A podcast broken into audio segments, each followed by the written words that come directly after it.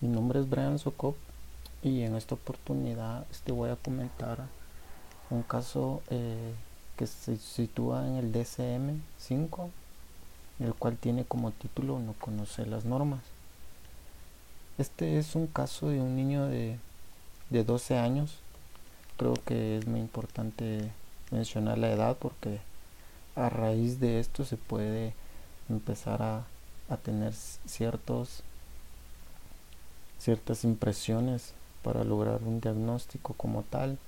Por lo tanto, este es un niño de 12 años, ya que desde de una edad muy temprana ha empezado a tener ciertos comportamientos, tales como la agresividad, la impulsividad, y ha optado por tener agresiones físicas con, hacia otras personas también este, este caso habla sobre que no tiene, el niño no conoce las normas eh, y sobre todo que sobrepasa los derechos de los demás. Entonces creo que es muy importante este, mencionar eh, primero los, los, los trastornos que el niño desarrolló como el trastorno de la conducta. Esto es un patrón repetitivo y persistente del comportamiento en lo que no se respetan los derechos básicos de otros, las normas o las reglas sociales. Este así como en este trastorno este se divide en cuatro apartados, las cuales están divididas en 15 conductas y por lo menos tres de tres conductas tienen que abarcar el comportamiento del niño para poder diagnosticar este este este trastorno.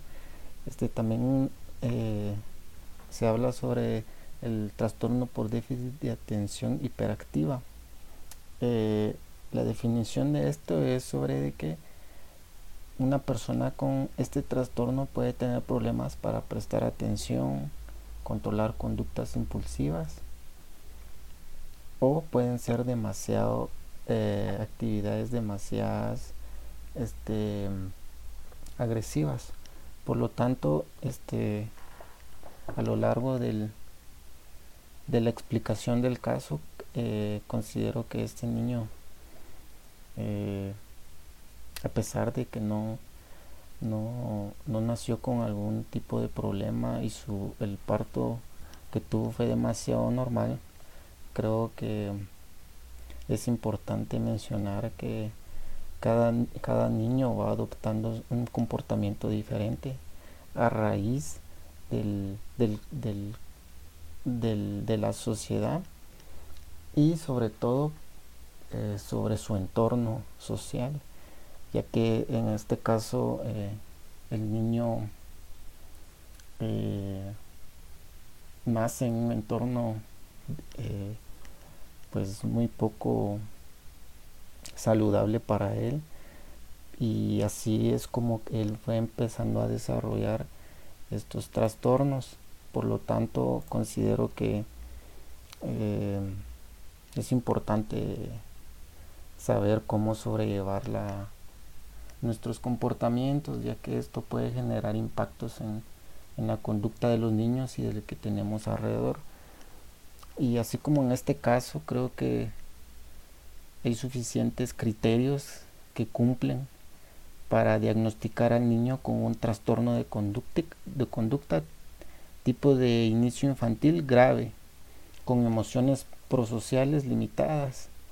Y su segundo trastorno que es el trastorno de déficit de atención y hiperactividad.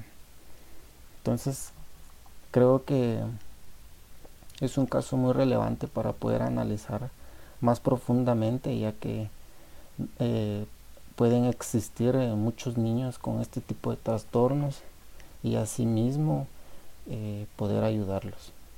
Gracias.